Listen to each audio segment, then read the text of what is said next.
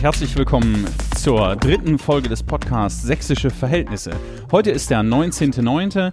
Ich bin zu Gast in einem sehr schönen Bürohaus in Dresden in der Jenize der alten Zigaretten- und Tabakfabrik und ähm, sitze hier im Büro der Geschäftsführerin der Sächsischen Jugendstiftung. Andrea Büttner ist heute in der dritten Sendung zu Gast und wir werden über dies, das und jenes und vor allen Dingen über die sächsischen Verhältnisse sprechen. Aber bevor wir das tun, gibt es jetzt ein paar Dinge, die Sie noch nicht über Andrea Büttner gewusst haben. Sie ist seit etwa anderthalb Jahren Geschäftsführerin der Sächsischen Jugendstiftung und war vorher im Kulturbüro Sachsen bei der RAA Sachsen in der Projektschmiede und hat sich dort vor allen Dingen ähm, Projekten ge Partizipationsprojekten, mit Partizipationsprojekten beschäftigt. Es ging um Beteiligung und präventive Arbeit, Peer-Training, das sind die großen Stichworte, die man da nennen muss. Die Sächsische Jugendstiftung kann ganz leicht mit der Jugendstiftung Sachsen verwechselt werden, arbeiten auch häufig zusammen, aber scheinen irgendwie doch was anderes zu sein. Möglicherweise ist es ein bisschen so wie bei der Judäischen Volksfront und der Volksfront von Judäa. Momentan beschäftigt Andrea Büttner vor allen Dingen die Auflösung der Spannung von Familie und Beruf Ihre Magisterarbeit im Bereich der Erziehungswissenschaften hat sie zum Thema Beteiligungs- und Partizipationsprojekte in Sachsen geschrieben. Und Projektarbeit ist ihr eigentliches Steckenpferd. Und jetzt ist sie hier in der Sendung. Herzlich willkommen, Andrea Büttner. Schön, dass du da bist. Hallo, Dankeschön. Andrea, du bist Sächsin, oder? Ja, ich bin äh, in Dresden geboren und ähm, bin hier geblieben. Du bist damit die erste Sächsin im Podcast Sächsische Verhältnisse und das schon in der dritten Folge. Da habe ich ja richtig was geschafft. Vielen Dank, schön, dass du da bist. Wenn du an Sachsen denkst, was verbindet dich mit diesem Bundesland oder mit diesem Freistaat? Mit diesem Freistaat. Ähm, ich habe unheimlich viele schöne Erinnerungen an Sachsen. Ich mag Sachsen, weil es einfach vielfältig ist. Man, man, man kann hier alles, also von Natur, von Menschen, je nachdem, in welcher Ecke man von Sachsen ist, äh, ist es alles unterschiedlich und gehört doch zusammen. Und es ist eine angenehme, eine angenehme Mischung. Gibt es ähm, eine Kindheitserinnerung oder eine Jugenderinnerung, von der du sagst, ah, das ist so irgendwie typisch sächsisch? Mir fallen da als erstes zwei Erinnerungen ein. Ähm, eine schöne ist immer so die Zeit bei meiner Oma, bei der ich ganz, ganz äh, viele Wochenenden verbracht habe. Und das war immer so dieses, meine Oma hat tiefstes Sächsisch gesprochen und das war für mich immer so ein, äh, so ein, so was Heimeliges, was, so ein Wohlfühl, Wohlfühl, äh, Wohlfühlding mit diesem ganzen ähm, kuscheligen sächsischen Dialekt und wir sind dann immer ganz viel in der sächsischen Schweiz gewesen ähm, mit ihren Wanderfreunden, die natürlich auch alle äh, tiefstes Sächsisch gesprochen haben und haben unheimlich gerne die sächsische Schweiz genossen und dann dort uns an irgendwelchen Imbissständen immer eine leckere Bratwurst geholt. Das habe ich als Kind sehr gemocht, weil das sehr, sehr schön war und das hatte für mich so ein, ja, das war für mich so ein Stück zu Hause. Und gleichzeitig. Hm? Klingt jetzt so, klingt fast zu schön, um wahr zu sein. Und gleichzeitig, entschuldige, ich habe dich unterbrochen. Ja, und gleichzeitig habe ich, ähm, glaube ich, auch sehr, hm, ja, eher traurige Erlebnisse, die, glaube ich, auch ein Stück prägend sind für das, was ich jetzt mache. Ich habe als ähm, elfjähriges Kind eigentlich noch erlebt, wie auf der Prager Straße ähm, eine Gruppe von, von Rechten äh, dort Geschirr zerstört hat, was dort von Menschen verkauft wurde, die mit Migrationshintergrund hier waren. Und ähm, und die haben sich kaum gewehrt, alle standen drumrum und haben nur zugeschaut. Und der letzte hat dann äh, dieser Gruppe eine Vase oder eine Kristallschale hinterhergeworfen, die hat niemanden aus der Gruppe getroffen, die ist dahinter zerschellt. Und das reichte, damit äh, die letzten fünf aus dieser Gruppe rumtreten und ähm, diesen Mann unheimlich doll zusammengeschlagen haben, mit einer, mit einer Glasflasche auch auf den Kopf geschlagen haben und alle standen nur drumrum und haben nichts gemacht. Und das war für mich als Kind unheimlich dramatisch. Ich äh, kann mich erinnern, dass ich, dass ich hinrennen wollte und ihnen helfen wollte. Mein Vater hat mich logischerweise zurückgehalten. Ähm, und es hat aber niemand reagiert und das habe ich nicht verstanden, ähm, weil unheimlich viele Menschen eben da rumstanden und hätten einfach was tun können, haben aber nichts getan. Erst als dieser Zug dann vorbei war, haben die Menschen sich um den Verletzten gekümmert. Und das ist in der Tat eine Situation, die mir ähm, immer wieder in den Kopf kommt. Und es gibt ja in Sachsen doch immer wieder Ereignisse, die dieses Erlebnis dann doch immer wieder schnell hochholen. Mhm. Aber also krasse Geschichte mit elf, ähm, sowas, sowas live zu erleben, mit, mit ansehen zu müssen. Warum bist du immer noch hier? Warum bist du immer noch in Sachsen? Weil es beides gibt. Also ich glaube, diese beiden Geschichten machen so ein Stück deutlich, dass es ähm, vermutlich wie überall eben Seiten in Sachsen gibt, die nicht schön sind. Ähm, und gegen die man am Ende auch was tun muss. Und dass es aber eben auch genau diese vielen schönen Seiten in Sachsen gibt und diese vielen Menschen gibt, die sich, die sich engagieren und die sich für, für eine für ein, ein, ein Miteinander einsetzen. Und ich glaube, diese beiden Seiten werden oftmals nicht gesehen. Ganz oft sieht man eben nur die schwierigen Seiten oder die schlechten Seiten. Und Sachsen hat aber beides. Und ich glaube, ähm, dass es viele Menschen hier gibt, die ähm, auch ganz, ganz viel tun dafür, dass es äh, in Sachsen so schön bleibt, wie ich es in meinen Kindheitserinnerungen auch habe. Und ähm, damit beschäftigst du dich ja auch, damit beschäftigst du dich als Geschäftsführerin ja auch ähm, beruflich, beziehungsweise ihr hier mit euren Projekten in der Sächsischen Jugendstiftung. Ihr habt zum Beispiel einen Engagementpreis verliehen, der hieß Selbstverständlich menschlich. Mhm. Sind das solche Projekte, an die du denkst, wenn du an die schönen Seiten von Sachsen denkst? Was, was ist dir da noch besonders in Erinnerung? Was fällt dir ein?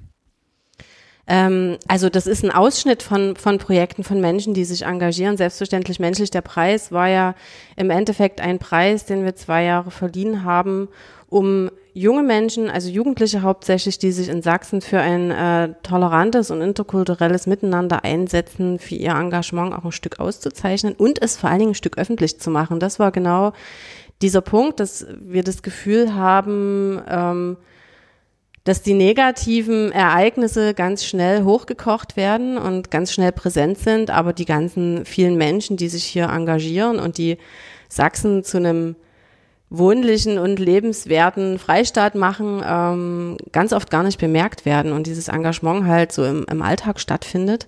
Und es gab da unheimlich viele schöne Projekte, wo äh, von gemeinsamen Sporterlebnissen über Nachbarschaftscafés, gemeinsame kulturelle Events, alles Mögliche auf die Beine gestellt wurde, was im Endeffekt ähm, sämtliche, sämtliche Sparten fördert, ne? Also von, von nachbarschaftlichem Engagement, wo man eben miteinander, wo man einfach den, äh, das Wohngebiet oder den, äh, das Wohnumfeld damit schon ein Stück gestaltet, bis hin zur Gestaltung von Kultur, bis in Schule rein, waren alle Bereiche irgendwie vertreten und ähm, das war schon schön zu sehen und auch zu sehen, wie, wie sehr und am Ende müsste man genau die Menschen auch fragen, ähm, was für sie Sachsen so schön macht, dass sie sich da einbringen und ähm, im Endeffekt Sachsen damit auch gestalten.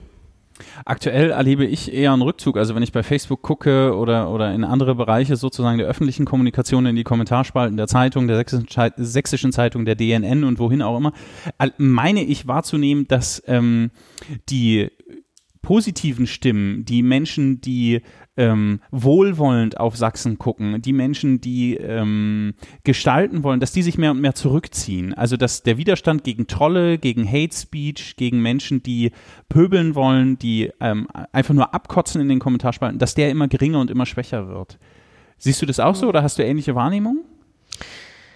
Naja, ein Stück schon. Also ich glaube, dass es viel damit zu tun hat, dass es so eine ähm, tja, wie beschreibt man es? Äh, eine Art Verzweiflung, äh, ist vielleicht ein bisschen hochgegriffen, aber so ein, ein Moment einsetzt, dass man sagt, na, es hilft ja eh nichts, weil es natürlich schwer ist, ähm, dagegen anzukommen. Ne? Also das hat man ja auch bei vielen, bei vielen äh, Facebook-Posts oder auch in anderen Medien gesehen, dass es äh, der Gruppe, die im Endeffekt ähm,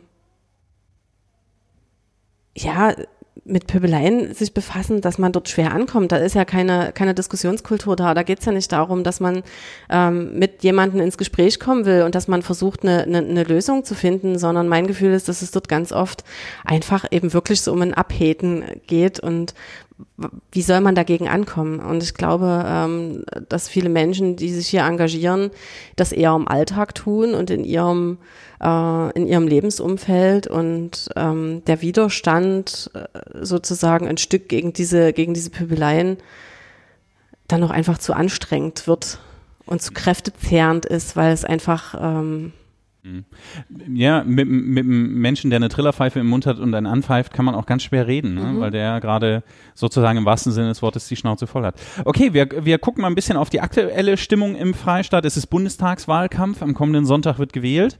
Äh, wirst du wählen gehen? Ich habe mich für die Briefwahl entschieden.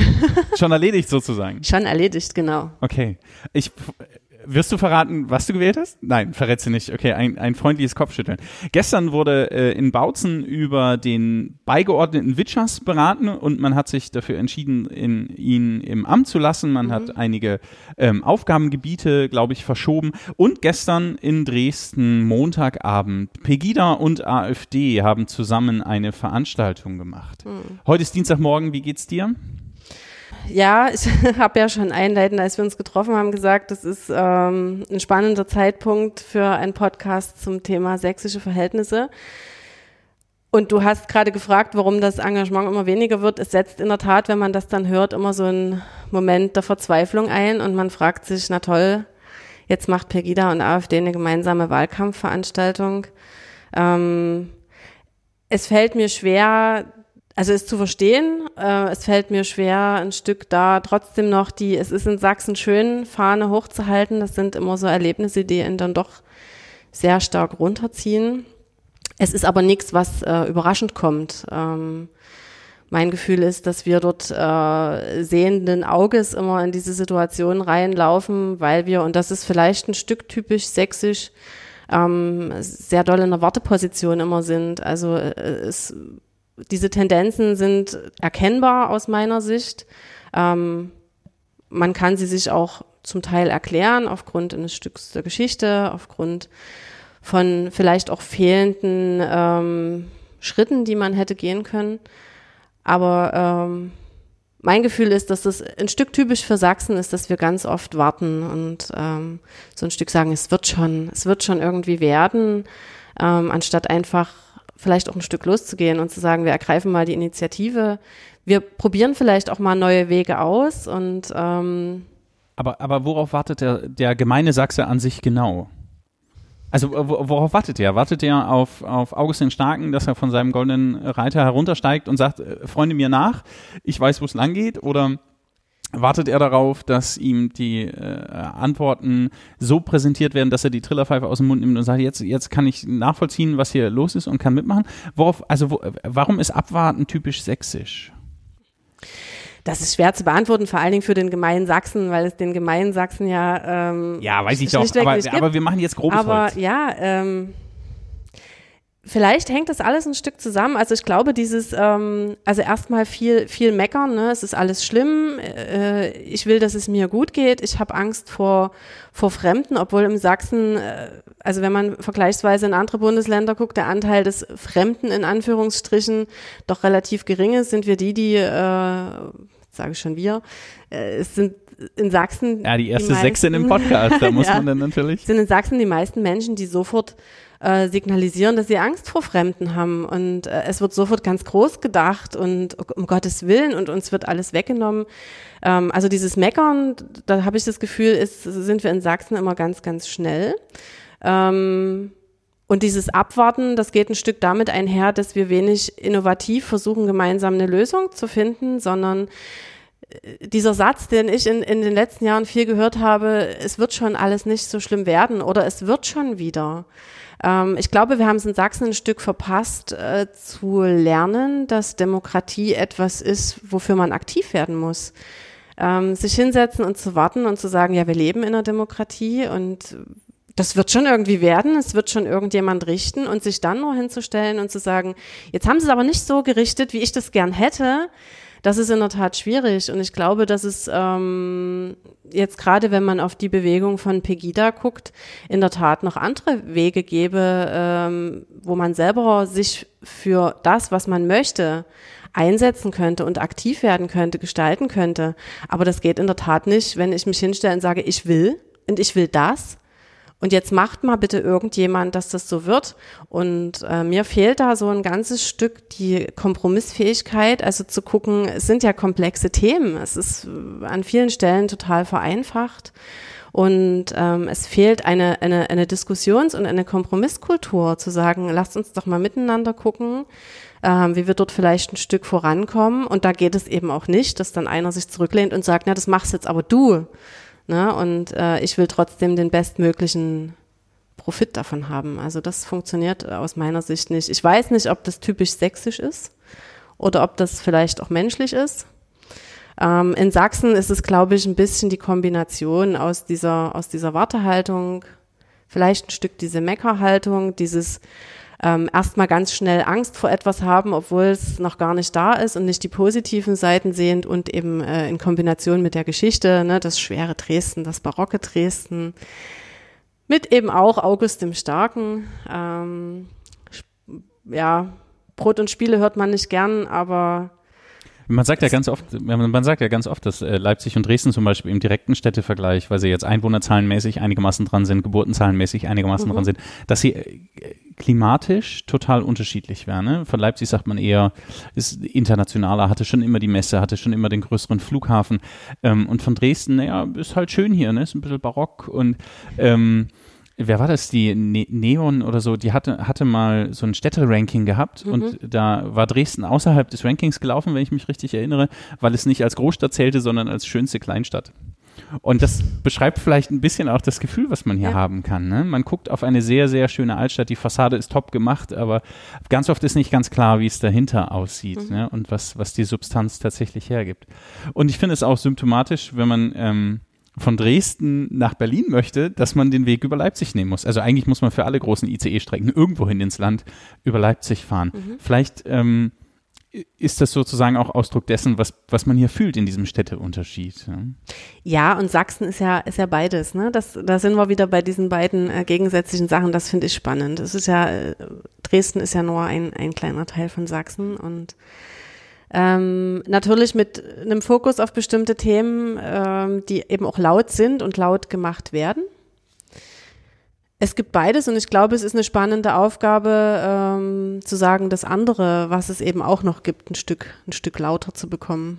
Das fände ich spannend, weil ich glaube, es gibt unheimlich viele schöne äh, Geschichten und viele schöne äh, Elemente, die diesen Freistaat lebenswert machen und äh, nur, dass die eben ganz oft ein bisschen hinten runterfallen. Es ist so großartig. Ähm, ich, während ich dir zuhöre, gucke ich mich in deinem Büro um und mein Blick fällt auf einen Flyer der Sächsischen Jugendstiftung und der Untertitel ist Machen statt Meckern. Und das mhm. macht ihr jetzt nächste Woche, feiert ihr ähm, 20-jähriges Bestehen sozusagen. Das macht ihr jetzt seit 20 Jahren. Kannst du für mich und die Menschen, die zuhören, kurz zusammenfassen, wie ist es überhaupt zu einer Sächsischen Jugendstiftung gekommen? Mhm.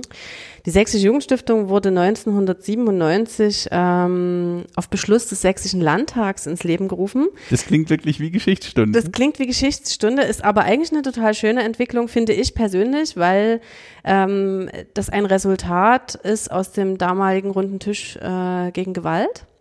Und der Freistaat Sachsen hat sich sozusagen vor 20 Jahren schon, und das äh, hebe ich im Moment äh, auch mit Blick auf unser 20-jähriges Jubiläum immer gerne ein Stück hervor, entschieden, eine eigene Landesstiftung zu gründen, die sich äh, mit dem Thema Engagementförderung befasst. Also unser Auftrag ist es sozusagen Engagement ähm, bei Jugendlichen zu fördern, zu stärken und äh, die Kinder- und Jugendhilfe zu unterstützen, zu begleiten.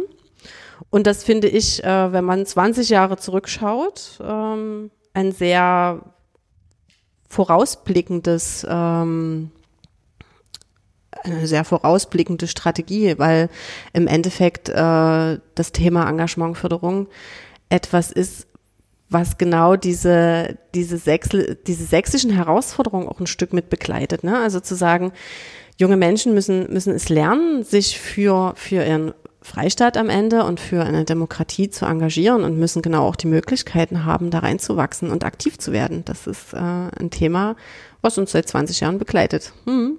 Heranwachsende müssen lernen. Ihr macht ähm, zu eurer Feierstunde eben nicht nur, ihr feiert nicht nur, sondern ihr wollt auch, ladet auch Menschen ein, mit euch gemeinsam zu arbeiten und nachzudenken. Ihr macht einen großen Fachtag zum Thema Freiheit als Pflicht. Ähm, wie, wie stelle ich mir das vor? Also soll das Erlernen äh, von Demokratie jetzt eben Pflicht werden? Und wie demokratisch ist das dann? Und wäre das nicht wieder typisch sächsisch? Äh, ja, das ist eine schöne Frage. Ähm, also die spannende Frage ist, äh, wie erlernt man Demokratie? Und ähm, in dem Moment, wo wir in einer demokratischen Gesellschaft leben und leben wollen und für uns ja auch immer ein Stück hertragen, dass das eine große Errungenschaft ist, in einem demokratischen Miteinander zu leben, äh, müssen wir, und deswegen sage ich müssen wir, glaube ich, auch ähm, Räume schaffen, in denen junge Menschen die Möglichkeit haben, Erfahrungen zu sammeln, wie man ähm, in einer Demokratie agieren kann. Man wird nicht Schlag 18 und das ist lange, lange Zeit bekannt, man wird nicht Schlag 18 zum Demokraten und auch nicht, indem man in eine demokratische Gesellschaft geboren wird, ist man dann automatisch ein demokratisches Kind oder ähm Schöne Idee. Ja. Was passiert also denn mit Menschen, die in anderen Staaten geboren werden? Genau, die sind dann äh, diktatorisches Kind oder in Diktatorische Kinder kenne ich aber einige. Das, ja, das stimmt, dort passt es besser.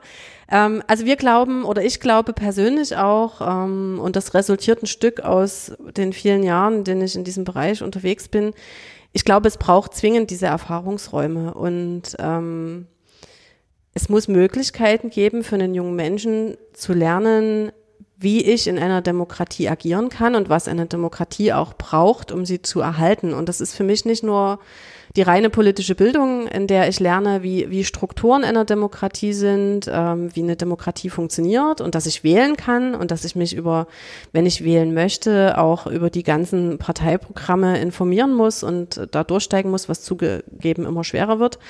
Ähm, sondern das heißt für mich auch, dass ich grundlegende Handlungskompetenzen erwerben muss. Also wie sieht denn ein demokratisches Miteinander aus? Wie ist denn eine demokratische Diskussionskultur? Ähm, wie nehme ich denn Fremdes wahr? Äh, wie, wie reagiere ich, wenn ich Diskriminierung erlebe? Also das sind ganz, ganz viele Spielarten, bis hin, dass ich äh, auch als junger Mensch lernen muss, dass ich auch als Jugendlicher schon und auch als Kind ich brauche jetzt nicht die ganzen Gesetze, die es dazu gibt. Ähm, auf keinen Fall, bitte nicht. Die packe ich in die Show Notes. Ja, das wäre super. Kann, kann dann auf der Website nachgucken. Genau. Also es ist mittlerweile äh, klar, dass Kinder und Jugendliche ganz, ganz viele Rechte haben und die müssen, glaube ich, auch lernen, wie sie diese nutzen können. Und wir als Erwachsene haben, glaube ich, auch ein Stück die Pflicht, und da bin ich wieder bei Pflicht, Kindern und Jugendliche, Kindern und Jugendlichen die Freiräume einzuräumen, dass sie gestalten können, dass sie ihre Lebenswelt mitgestalten können. Es macht wenig Sinn zu sagen, wir als Erwachsene gestalten eine Welt, von der wir glauben, dass ihr sie so toll findet. Und so lernt man auch nicht, äh, als aktives Mitglied in einer demokratischen Gesellschaft zu leben. Und deswegen ist dieser äh, Fachtag für uns ein, ein wichtiges Element, dass wir gesagt haben, wir wollen da gerne eine Plattform anbieten, auf der sich ähm, sowohl die Kinder- und Jugendhilfe als ein wichtiger Akteur in diesem Themenfeld, als auch andere Akteure, die sich schon lange Zeit mit dem Thema Demokratie, Förderung, Beteiligung ähm, befassen, dass wir uns mal miteinander verständigen können, weil das ist ein ganz, ganz großes Thema, wo man alleine zwar unheimlich viel machen kann, man kann viele tolle Projekte machen, mit denen man auch viele, viele Menschen erreicht, aber ich glaube, dass das eine gesamtgesellschaftliche Aufgabe ist und ähm, dass wir dringend anfangen müssen, uns zu verständigen, wie wir dort gemeinsam äh, dran arbeiten können und wollen. Und der Fachtag stellt äh, zum einen eben die Frage Freiheit als Pflicht. Ist es denn Pflicht in einer demokratischen Gesellschaft, dass Kinder und Jugendliche diese Lernräume haben müssen? Ähm, und gleichzeitig äh, ist es Pflicht, dass bestimmte Akteure in der Gesellschaft oder sogar bestimmte Bereiche diese Erfahrungsräume schaffen und das möglich machen. Und das sind, das ist in der Tat alles als Fragen formuliert, weil es ist ein Impulstag. Wir haben auch nicht die abschließenden Antworten, aber wir wollen gerne versuchen, dort uns auf den Weg zu begeben. Ähm, und gleichzeitig ist es eben die Idee, dort gemeinsam mit den Akteuren und natürlich vorrangig, da kommen wir aus dem Feld mit der Kinder- und Jugendhilfe, ähm, zu schauen, ob es eine Aufgabe und vor allen Dingen die Rolle der Kinder- und Jugendhilfe ist, ähm, dort ein Stück voranzugehen, weil die Kinder- und Jugendhilfe hat unheimlich viel Potenzial in diesem Bereich. Äh, und ich glaube, dass es sozusagen ein wichtiger gesellschaftlicher Akteur sein könnte, der eben für andere gesellschaftliche Bereiche diese Erfahrungsräume für Kinder und Jugendliche schaffen könnte. Okay, ähm, wenn der Podcast ausgestrahlt wird, ist der Fachtag schon gewesen. Die Aufzeichnung findet aber vorher statt. Wenn Menschen sich dafür interessieren, wo finden sie Zwischenberichte, Ergebnisse, Ideen, wie es weitergehen kann? Auf eurer Website sächsischejugendstiftung.de?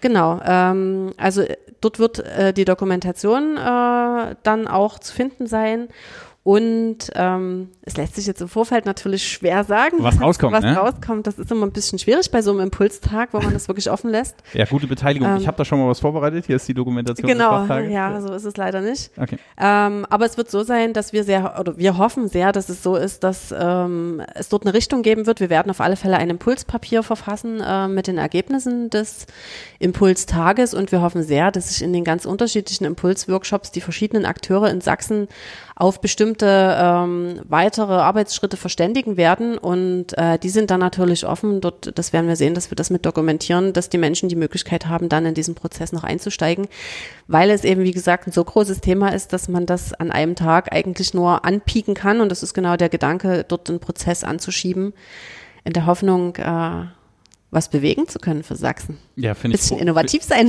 Finde ich großartig. Ich werde auch teilnehmen und vielleicht können wir hinterher auch nochmal drüber reden. Mhm, gern. Ähm, ich finde, ihr habt, oder nee, anders, ihr habt viele, viele verschiedene Projekte am Start und ich finde eins besonders herausragend und wenn ich richtig recherchiert habe und mich richtig erinnere, dann warst du daran auch äh, in der Umsetzung beteiligt. Es gibt ein Projekt, Mhm. das heißt Genial Sozial. Was ist denn das für eine Fatsche? Erzähl mal, und was haben vor allen Dingen Jugendliche davon und was lernen sie ähm, über Demokratie? Also Genial Sozial ist unser größtes Programm in der Stiftung. Das läuft seit äh, jetzt mittlerweile zum 13. Mal, seit 2005. Es ist die größte sächsische Jugendsolidari Jugendsolidaritätsaktion. Großartiges Wort. Ja, großartiges Wort.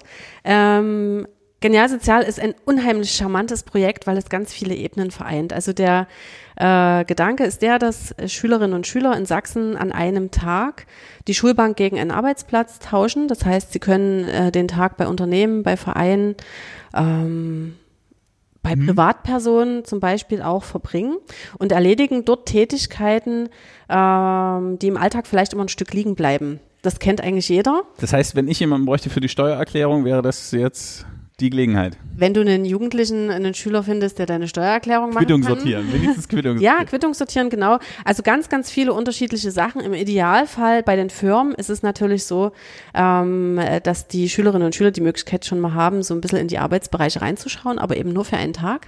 Und wichtig ist, dass sie äh, im Prinzip an diesem Tag unterstützen in der Firma oder eben auch bei der Privatperson, zum Beispiel Quittung sortieren ähm, und dafür einen Lohn bekommen und den Lohn behalten sie aber nicht für sich selber, sondern dieser Lohn wird äh, genutzt, um soziale Projekte in Sachsen und in äh, den Ländern des globalen Südens zu unterstützen.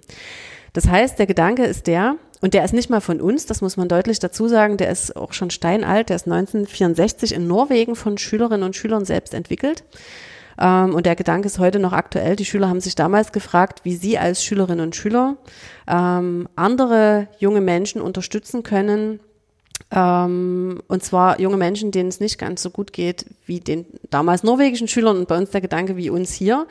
Ähm, gut gehen ist da immer so ein bisschen das, wo die Leute gerne diskutieren. Wir machen da aber eine ziemlich breite Schere auf. Ne? Also bei uns in Sachsen können äh, gibt es eine Schulpflicht, bei uns können die Kinder und Jugendlichen in die Schule gehen. Ähm, bei uns gibt es Ärzte, das heißt, wenn jemand krank ist, ist eine ärztliche Versorgung abgesichert. Da reden wir noch nicht über die Qualität. Das ist ja immer dann der Streitpunkt. Aber es gibt äh, überall auf der Welt Länder, wo man keine Schule besuchen kann, weil es die Schule einfach nicht gibt, ähm, wo man, wenn man krank ist, nicht zum Arzt gehen kann, weil eine ärztliche Versorgung nicht abgesichert ist. Wir reden dort über Grund, Grundbedürfnisse, die einfach äh, nicht da sind. Also äh, und da kann man noch weitergehen und sagen, es geht um um Nahrungsmittel, es geht um eine Wasserversorgung. Das ist bei uns mittlerweile, ich sage jetzt mal vorsichtig, ein Standard.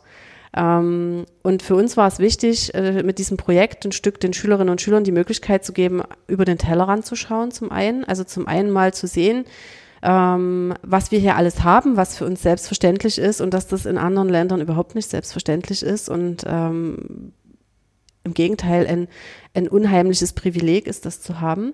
Und das, dort setzen genau die Projekte des globalen Südens an, dass sozusagen mit diesen Geldern ähm, Schulen gebaut werden, da werden Gesundheitszentren äh, gefördert, die aufgebaut werden und dann dort eine, eine medizinische Versorgung der Menschen in den Regionen absichern.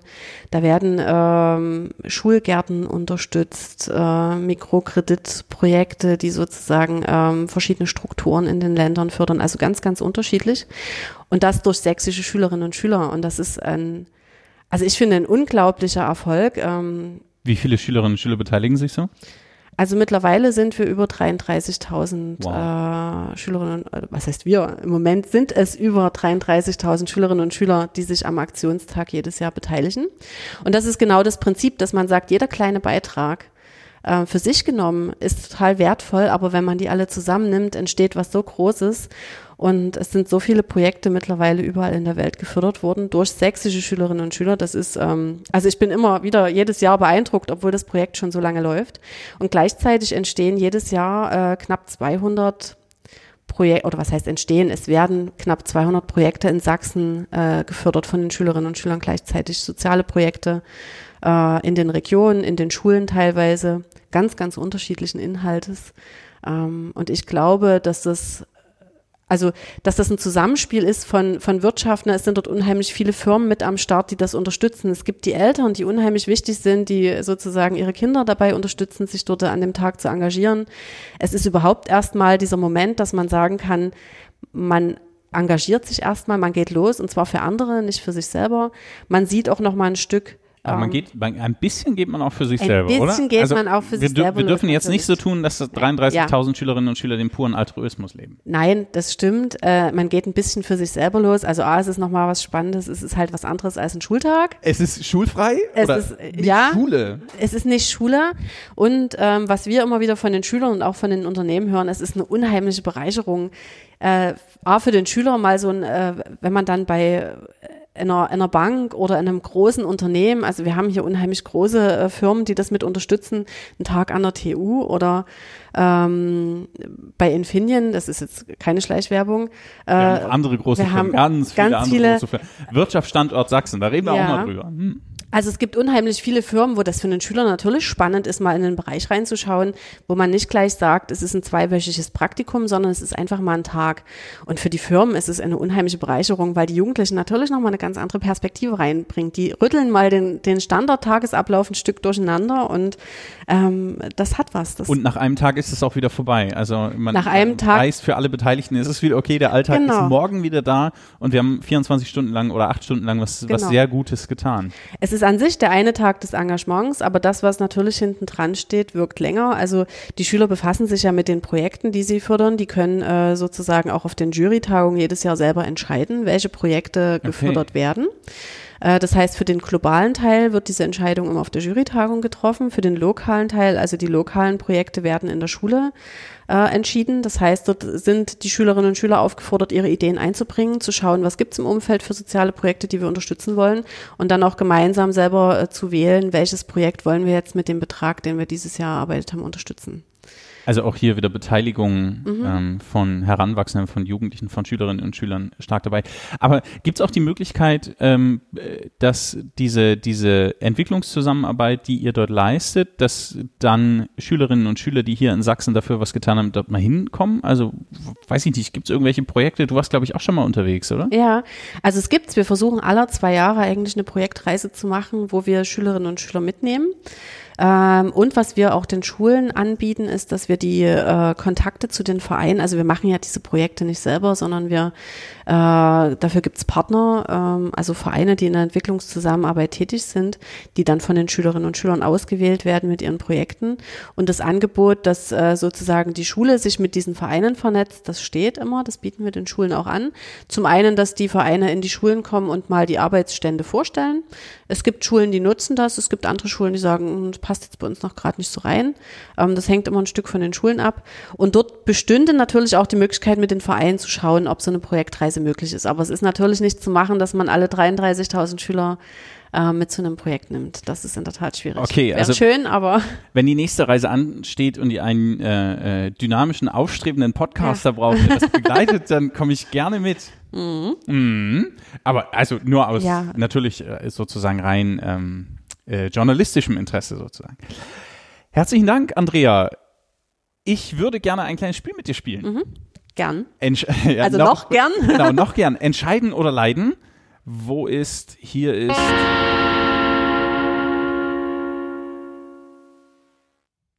Entscheiden oder leiden funktioniert so. Ähm, ich habe hier Entscheidungszettel vorbereitet und vorbereiten lassen. Und wenn Menschen das da draußen hören und eine schöne Entscheidung haben, dann äh, schreibt sie gerne in die Kommentare oder schickt mir eine Nachricht.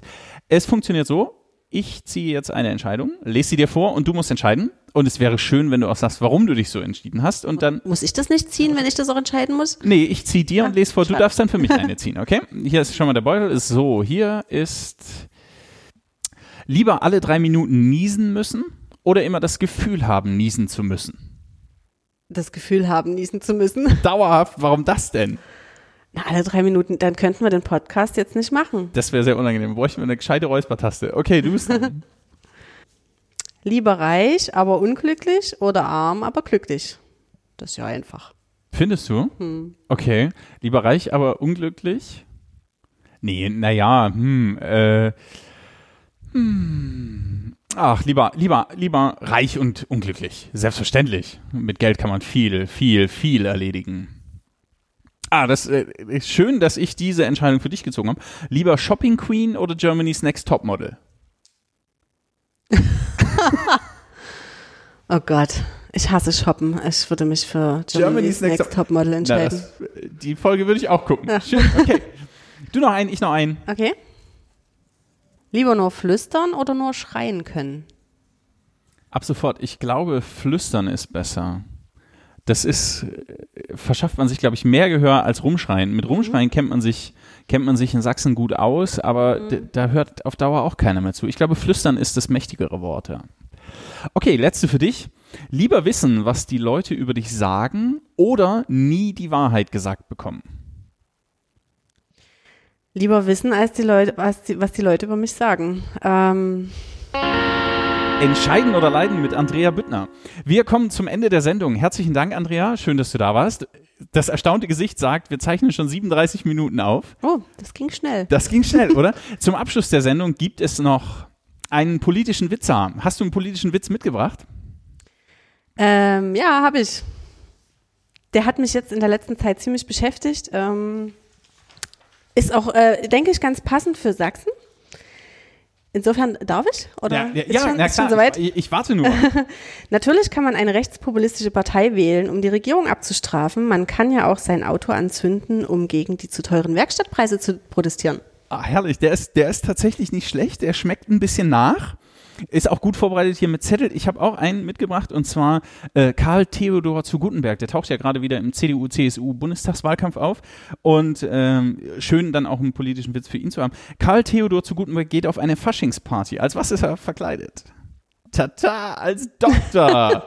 Na, okay, der war jetzt auch nicht so super, aber diese Podcast-Folge war großartig. Herzlichen Dank, Andrea Büttner, für deine Zeit und ähm, für das Gespräch. Nächste Folge erscheint in etwa sechs Wochen. Kommentare, Nachrichten, Shownotes, schaut rein, klickt euch rein, gebt Bescheid. Und wenn ihr ein schönes Projekt habt, über das wir in den sächsischen Verhältnis mal sprechen sollten, dann meldet euch sehr gerne. Das war die dritte Folge. Einen schönen Tag noch und tschüss.